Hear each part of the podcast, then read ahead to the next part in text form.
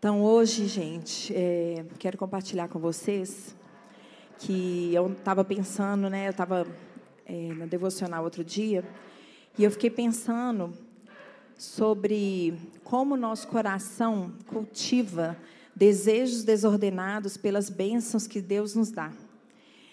Porque, assim, Deus é um Deus tão cuidadoso conosco, né? Ele é um Deus maravilhoso, Ele é o nosso Pai, Ele nos enche de bênçãos, né? Todas nós. Ele, ele nos deu o dom da vida, é, Ele nos fez mulheres, que ser mulher é uma bênção, né? As mulheres têm o privilégio de poder gerar vida, né? Isso é uma coisa que Ele quis que fosse só nosso, né?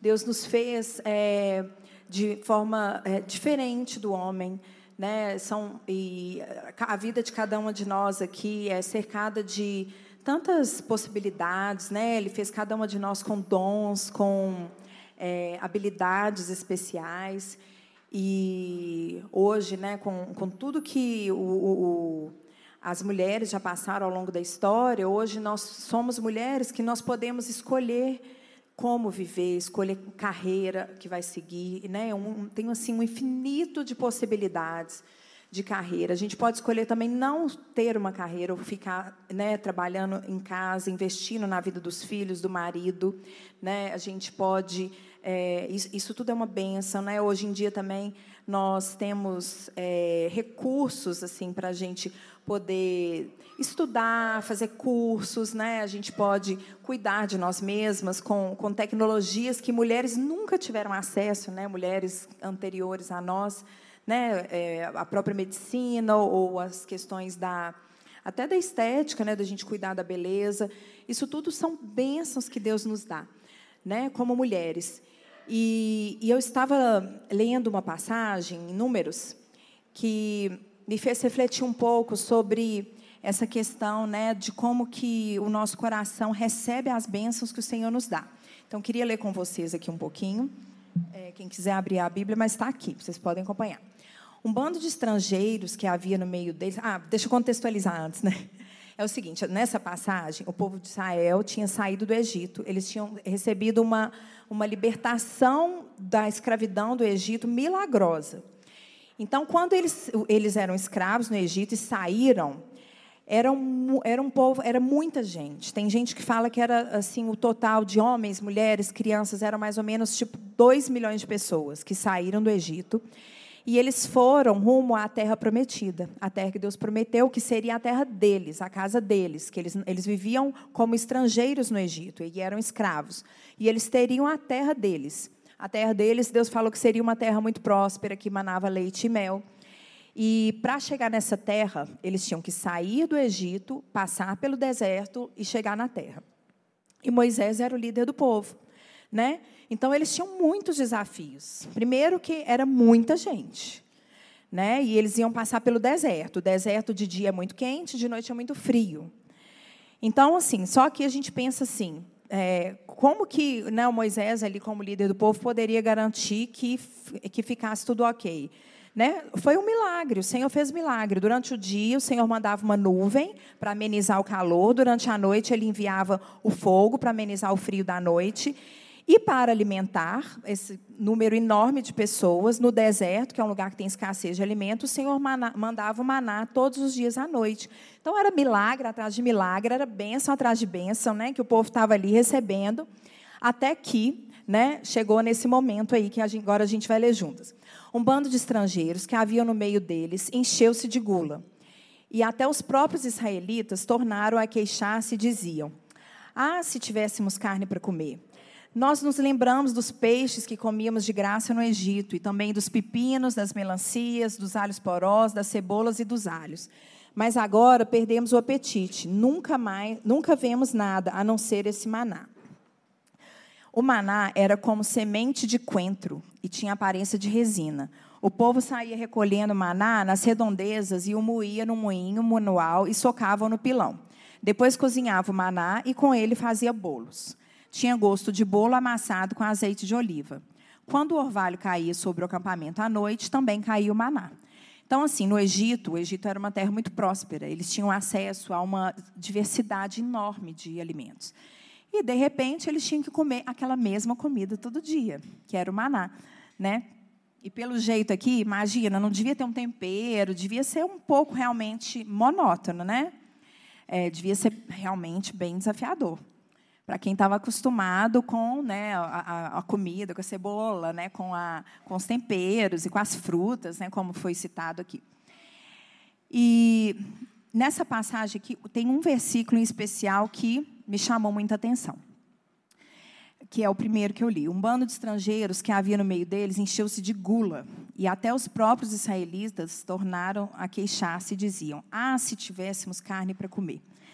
Quando eu li esse versículo, eu fiquei assim, gente, para mim, gula sempre foi comer muito. E eu fiquei assim, aqui aqui estava citando a palavra gula, mas nesse contexto não é sobre comer muito. Nesse contexto, a gula ela está com uma nuance diferente. A gula que aparece como uma exigência por é, um desejo, né, desordenado, exacerbado por uma por um alimento com uma qualidade específica, com um sabor específico. E aí eu comecei a pesquisar um pouco sobre essa história. Tipo assim, não, eu nunca, nunca vi essa, esse conceito de gula. Isso é uma coisa nova para mim. Porque gula, para mim, era comer muito. Somente comer muito, né? Então, essa palavra no hebraico, ela tem esse conceito, que é desejar, inclinar, se cobiçar, esperar pacientemente, querer, suspirar, ansiar, ambicionar, aspirar, preferir, desejar, ansiar por comida e, bebida. É, então, você vê que aqui a palavra gula fala de um desejo. É um desejo. Né? E alguns estudiosos antigos né, é, falam da, da, gula como essas outras nuances. Né? Então, a gula não é todo e qualquer desejo de comer e beber. É um desejo desordenado. E esse São Gregório Magno, que era um, um papa do, do, século VI, né, eles, nessa época, eles estudavam muito a gula, porque eles tinham a cultura, aqueles que, que eram os estudiosos da Bíblia, eles moravam juntos. E ele diz que eles costumavam cometer muito gula, então eles ficavam estudando sobre a gula. Então, tem alguns estudos né, muito antigos, do século VI, que, sobre a gula. E nesse estudo do, do Gregório Magno, ele fala de cinco espécies de gula que às vezes adiantamos a hora de comer, antecipando a necessidade. Outras vezes buscamos pratos mais refinados. Outras vezes desejamos alimentos preparados com mais esmero. Outras ainda exageramos na quantidade de comida, que para mim, gula, era somente esse conceito aqui. Outras vezes, enfim, pecamos pela própria voracidade de um apetite sem limite.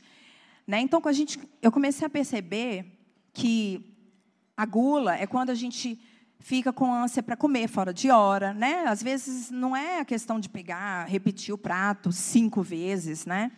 É, é também essa questão de do, do, do, da fora de hora, né? É, ou quando a gente tem um prato de comida e a gente fica, ah, não, não quero que esse prato, às vezes quer uma coisa refinada demais, né? Não, essa carne não está no ponto que eu gosto, né? É, ou tempero, não sei o quê. É, não, aliás, o refinado quer dizer a qualidade, né? Tipo assim, não, eu só como carne se for filé mignon. Eu só como é, o peixe se for o salmão, sei lá. É, ou o preparo com esmero, que é a questão do ponto da carne. Eu só como a carne se estiver no ponto tal, se estiver assim, se estiver assado. O macarrão tem que estar o dente no ponto assim, senão eu jogo tudo fora. É, ou a quantidade de comida, que é um conceito mais disseminado ou pela voracidade de um apetite sem limite, aquela, aquela coisa assim que a pessoa só pensa em comida, né? É, quando aquilo não sai da cabeça. E aí, outro estudioso, que é o São Tomás, ele falou de forma mais abreviada, que é mais ou menos o mesmo conceito, que é comer apressadamente, refinadamente, excessivamente, avidamente ou meticulosamente.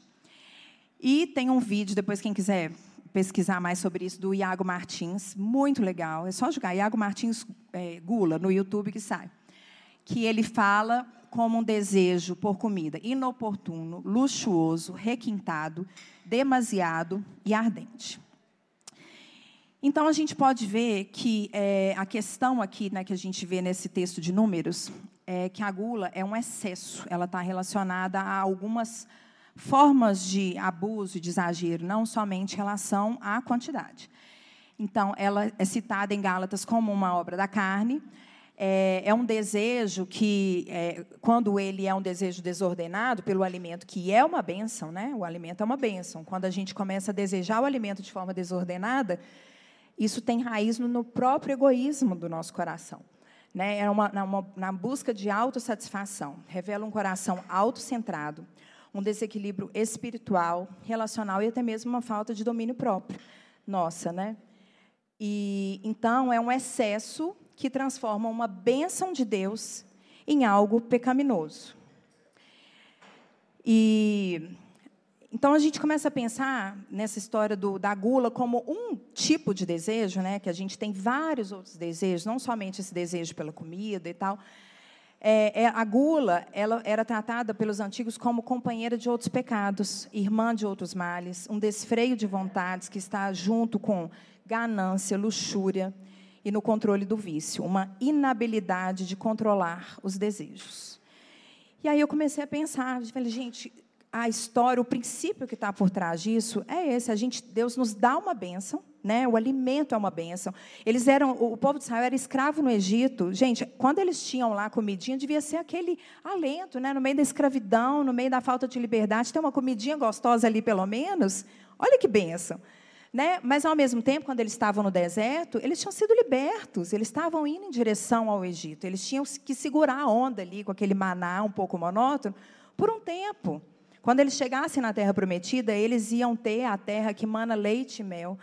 Né? Então, quando começa eh, o, o, desejo desordenado, que impede a gente até de receber a bênção com a gratidão, né? impede, a, a gente é como se fosse uma inversão dos valores. Né? A gente deseja tanto aquela bênção que, que fica desordenado, a gente é, faz uma inversão do, do, do, da, da, das prioridades. Né?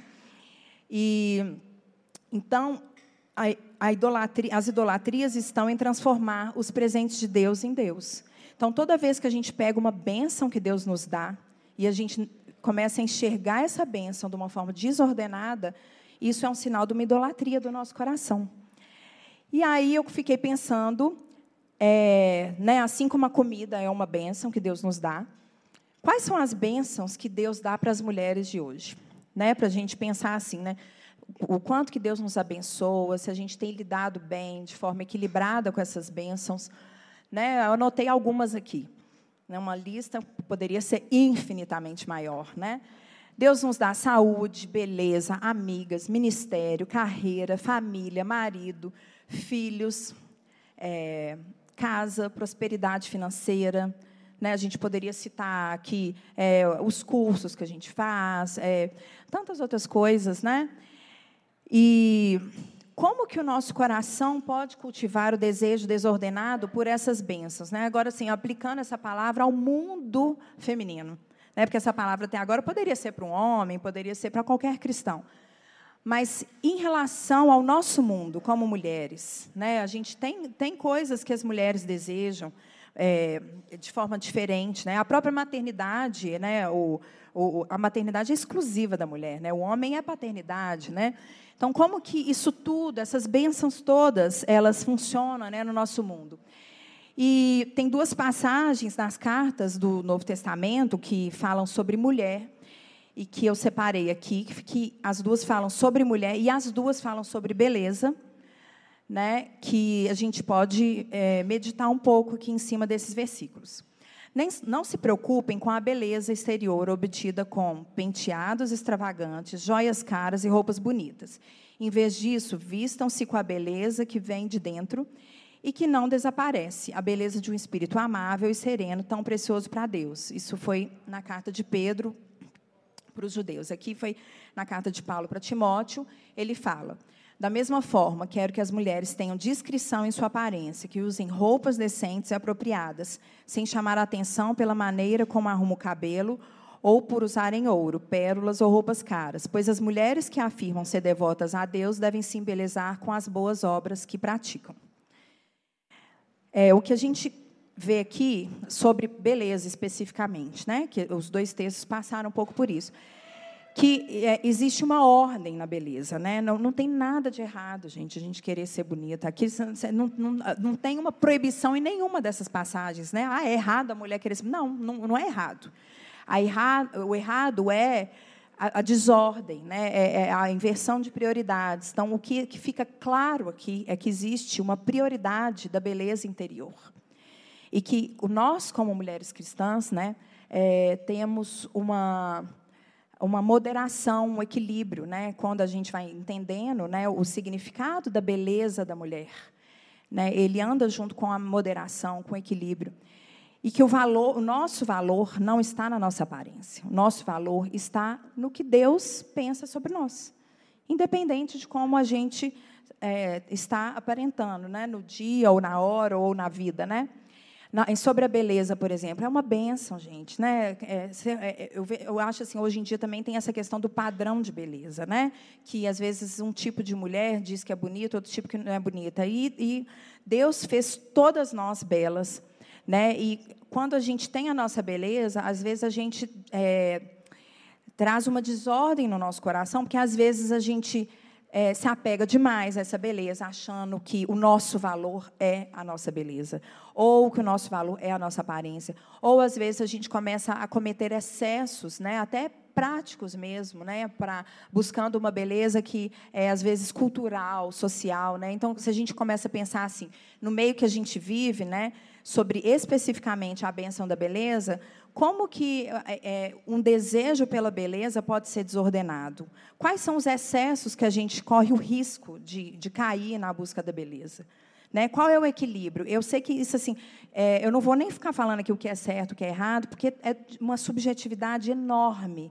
Mas todas nós temos que ter essa reflexão no nosso coração todos os dias. Não tem problema, ah, vou malhar para ficar com, com o corpo é, forte e bonito também, não tem problema. Né? Deus, eu, eu creio que tudo que existe hoje, todos os recursos, Deus inspirou a, a ciência, os médicos para descobrirem. Né? Por exemplo, o Botox, o, o, as coisas, né? os tratamentos estéticos e tudo mais.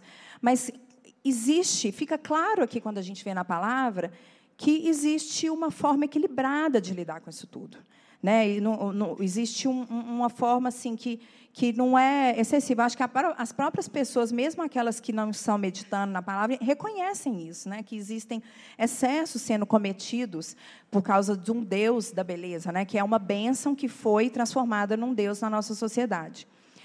Né? E aí a gente começa a pensar, da mesma forma que existe uma uma distorção da forma de lidar com a bênção da beleza, qual seria a distorção da forma de lidar com a saúde? Né, eu, conheço uma pessoa, uma mulher, né, que ela busca tanto a saúde na alimentação dela, que ela foi começando a, a, a se alimentar de forma tão, tão restritiva que ela começou a adoecer. Né? Engraçado, foi tipo outro excesso. Né? Porque é, saiu do equilíbrio, né? Claro, saiu do equilíbrio. Ela é, perdeu o, a moderação. Né? As amigas, como que a gente pode ter um desejo desordenado pelas amigas? Às vezes a gente está buscando nas amigas um excesso de aprovação no outro, que a gente poderia estar tá buscando no Senhor, né? Ou a gente está buscando nas amigas uma, é, talvez um um, um, conselho, às vezes, né? a gente quer que, que alguma amiga fale alguma coisa que a gente já tem ali na palavra, por exemplo. Né? Pode, são várias formas que, que a bênção das amizades podem ser é, desordenadas né? No, com, no, em relação aos nossos desejos. O ministério, o ministério é uma bênção, gente. Mas, ao mesmo tempo, é, se a gente não lida com o ministério de forma equilibrada, o próprio ministério vira uma desordem na nossa vida. Né? O ministério não pode ser, é, a gente não pode passar por cima do, das responsabilidades que a gente tem. Por exemplo, eu não posso passar por cima da responsabilidade que eu tenho como mãe, né, em nome do ministério. Eu não posso usar isso como uma desculpa. E se eu fizer isso, eu vou colher os frutos ruins né, desse desejo desordenado por servir ao Senhor. Né? E, e tem outra coisa, né? a pessoa que busca no ministério é, a salvação, como se fosse assim: eu só vou ser aprovada pelo Senhor se eu servir. Né? Sendo que, que a, a, a, nossa aceitação, o Senhor nos aceita como a gente é, pelo que a gente é, e não pelo que a gente faz para Ele. Né? Isso também é uma forma de, de ter um desejo desordenado pelo ministério. A carreira. Né? Como que pode ter um desejo desordenado pela carreira? Também é passando por cima, às vezes, da família, ou às vezes com uma, uma ganância né? acima do, do, do que é saudável, que é óbvio, gente, uma, um, um, determinado tipo de, de ganância no sentido assim de daquela força para correr atrás, né? Eu vou correr, eu vou conquistar, sabe? Eu quero ter uma casa, eu quero ter isso, eu quero pagar uma escola boa para meu filho. Isso é saudável, isso é maravilhoso, né? Mas como todas as outras bênçãos na nossa vida, a gente precisa ter um equilíbrio. Né, a gente precisa estar tá meditando ali na palavra, buscando do Senhor. Senhor, né, até quanto que o Senhor quer que eu invista nisso? Né? Até quanto que o Senhor quer que eu dou minha energia aqui nessa carreira? Né? Eu sei que tem mulheres que o Senhor vai querer que elas tenham uma carreira realmente mais... É, uma, uma, carreira mais intensa do que as outras. Não tem nada de errado da mulher ter uma carreira, é uma conquista, é uma bênção, gente. Né? A gente pode... É, é, escolher, pode, né, principalmente quando o Senhor direciona, né, eu, eu creio que isso é uma bênção.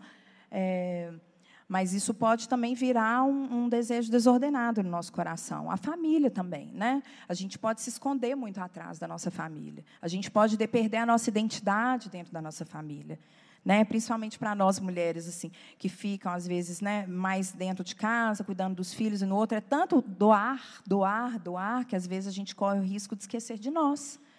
E isso, isso não agrada o Senhor. Né? Quando, quando a Bíblia fala amar ao próximo como a ti mesmo, você vê que antes do outro tem o nós. Né? A gente tem que ter um amor próprio, a gente tem que ter o cuidado, tem que ter o, o, a disciplina de ter a nossa, o nosso espaço para viver o nosso, o nosso tempo com o Senhor, o nosso tempo com o que a gente, né, o que pertence à nossa vida, né, que são as amigas, que são é, os estudos, talvez, né, e dentro de, de N tipos de realidade. Outra coisa, marido, gente. Marido é uma benção, mas é, o marido nunca vai ser uma fonte de satisfação plena. Né? Quem é casado aqui, todo mundo sabe. Para quem não é casada, já aprendam. que nunca vai ser, sabe? Você pode encontrar um homem mais maravilhoso do mundo, ele vai te frustrar, ele vai te fazer raiva, ele vai te, é, te, te, te, não responder suas expectativas. Não existe satisfação plena no casamento. A nossa única satisfação plena é com o Senhor. O casamento é uma escolha que você faz de um companheiro de vida, né? Mas é, é até pesado para o homem imaginar, né? Tipo assim, nu, eu sou, eu preciso ser a fonte de satisfação plena da minha mulher. Isso é uma idolatria. Isso não existe, né? Então, o porquê que uma mulher solteira quer casar, né? Será que o casamento, ela vê um casamento como no dia que eu casar eu vou ser feliz, no dia que eu casar eu vou estar, né, no nível de plenitude, né? Não é, né? No dia que casar você vai ter uns desafios ali que você não tinha antes de se casar. Vai ter também privilégios, óbvio, né? Porque o marido é uma bênção que Deus nos dá. Né, filhos, né, é, é, eu falei um pouco aqui quando eu falei da família, né, porque família inclui né, um ciclo maior aqui, mas os filhos, né, o cuidado dos filhos, filhos são uma bênção, né, mas a gente ao mesmo tempo pode estar é, tá procurando a nossa redenção no, na maternidade, a gente pode se colocar até como um papel de salvadora dos filhos, né, eu sou responsável por salvar os meus filhos, e nós somos, assim, instrumentos de Deus na vida deles. Mas quem salva nossos filhos é o Senhor. Nós dependemos do Espírito Santo para que nossos filhos sejam salvos. E se a gente começa a, a, a nos colocar como as salvadoras, aí também existe uma, um, um, uma desordem, né? Ou a casa, né? Tem muita mulher que ama cuidar de casa, né? Esse, esse desejo pela casa pode ser um, um um desejo, às vezes, né, é, a casa é uma benção, mas pode ser ah, uma forma de, de, às vezes, uma ostentação, ou pode ser, não sei, né? A gente pode pensar aqui em formas de que é, esse, a casa pode ser uma a bênção da casa pode virar um, uma desordem no nosso coração. A prosperidade financeira, né? Não tem problema, não tem problema nenhum correr atrás, não tem problema querer trabalhar, ganhar bem, não tem problema. Mas existe um ponto, né, de, de que isso fica equilibrado e um ponto que isso começa a, a entrar numa desordem do nosso coração. Né? Então, quando a nossa satisfação não está em Jesus, nós buscamos na, nas bênçãos o senso de saciedade. Né? A gente pega as bênçãos que Deus nos dá E a gente começa a colocar o nosso coração na bênção e não no abençoador. Né? O desejo desordenado revela um coração que não se satisfaz plenamente em Cristo. Isso é assim, gente, uma é uma conquista é, é, progressiva que a gente vai vivendo diariamente, porque é, a gente, o nosso coração, é, por mais que né, a gente esteja rendido ao Senhor, a gente precisa estar nessa disciplina dessa busca, porque hoje, às vezes, a gente entendeu, nossa, hoje eu entendi que meu coração estava muito apegado naquilo. Amanhã, se a gente não vigia, na hora que a gente vê, o coração já está tombando para outro lado lá também, sabe? E no outro dia, se a gente não vigia, está no outro. Então, a gente é, tem que buscar esse equilíbrio do coração. E o coração equilibrado é aquele que, que sabe receber as bênçãos de Deus sem transformá-las em instrumentos de satisfação egoísta. O coração equilibrado é aquele que busca diariamente se satisfazer cada vez mais somente em Cristo. É uma busca diária, é uma busca é, constante. Né, como a gente busca conhecer cada dia mais o Senhor, como a gente busca cada dia mais se parecer com o Senhor. Né, e é essa busca da gente está ali como mulher, né, no meio de tantas coisas, de tantas variáveis. Né? Como que a gente vai se colocar de forma equilibrada na maternidade, no casamento, na, no, nos próprios dons, né? porque Deus te deu dons. O que, que o Senhor quer dos seus dons? Você tá, será que você está sendo é, equilibrada com os dons? Porque às vezes a gente é, põe para fora demais, ou às vezes a gente enterra, né? igual tem na parábola lá dos talentos. Né? A gente tem sido equilibrada com a forma que, com a forma que a gente lida com os dons que Deus nos deu, né? E a gente precisa do Espírito Santo, gente, para isso. A gente não consegue. A nossa natureza é assim.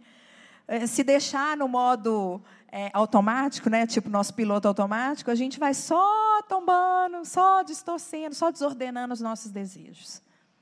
A forma que a gente tem de ir equilibrando o nosso coração todos os dias é com o Espírito Santo conduzindo a nossa vida. Né? Então, vou ler Gálatas 5,16. Por isso digo: deixem que o Espírito guie sua vida. Assim não satisfarão os anseios de sua natureza humana. Porque a nossa natureza humana deseja não somente o pecado em si. Né? O, o, o, às vezes, o nosso coração não está desejando é, né, às vezes o nosso coração não está com inveja, às vezes o nosso coração não está desejando, é, por exemplo, o, o, o sexo fora do casamento, ou não está desejando, vamos falar outro tipo de pecado aqui, um roubo, não está desejando um assassinato. Às vezes o nosso coração está idolatrando a maternidade. Né? E é uma coisa que é socialmente bonita, às vezes. E esse é o perigo dessa história. Porque, às vezes, idolatrar, por exemplo, o ministério, você vai estar ali com seu coração distorcido, mas vai estar tendo aplauso de todo mundo. Às vezes, ninguém nem vai perceber. Às vezes, nem o marido vai perceber. É uma coisa assim, sabe, tão individual. Por isso, assim, essa palavra aqui é uma palavra que, é claro que nós, como irmãs, como a gente, nosso papel é de edificar umas às outras, ajudar umas às outras, exortar umas às outras. Mas isso é, acima de tudo, um convite para uma meditação interior de cada um de nós com o Senhor. Né? Porque muitas vezes esses, essas desordens do nosso coração não são, não são visíveis para quem está perto da gente. Né? Muitas vezes é entre nós e o Senhor. Então eu queria convidar vocês para meditar aqui. Queria até chamar as meninas do louvor aqui, que eu pedi para elas já tocar aquela última música. E eu queria que a gente meditasse nisso. Seu coração tem cultivado o desejo desordenado por alguma das bênçãos que Deus tem te dado? Alguma dessas bênçãos que eu citei aqui? Ou tantas outras que, eu, que, não, que não dão para citar aqui? Né, eu queria que a gente agora fechasse os olhos né, e tivesse um momento assim de cada um orando com o Senhor. As meninas vão cantar a música aqui. E para a gente meditar um pouco sobre isso né? Como que o nosso coração às vezes tem desequilibrado, né, ao lidar com essas bênçãos. E Deus ele é, ele é galardoador, né? Ele está sempre nos abençoando. Pode começar. E a gente recebe essas bênçãos com muita gratidão, mas às vezes elas ficam banalizadas para a gente, né? Às vezes elas, é, elas a gente distorce, né? O modo com que a gente vê essas bênçãos. Então vou orar aqui enquanto as meninas tocam.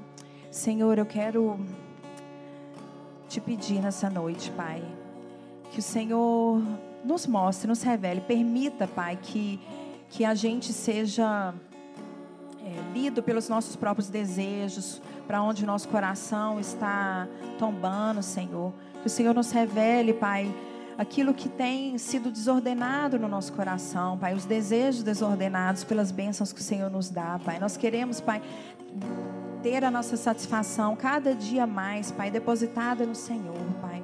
Que o Senhor nos ajude, que Teu Espírito Santo nos ajude, Pai, a buscar esse equilíbrio a cada dia, Senhor.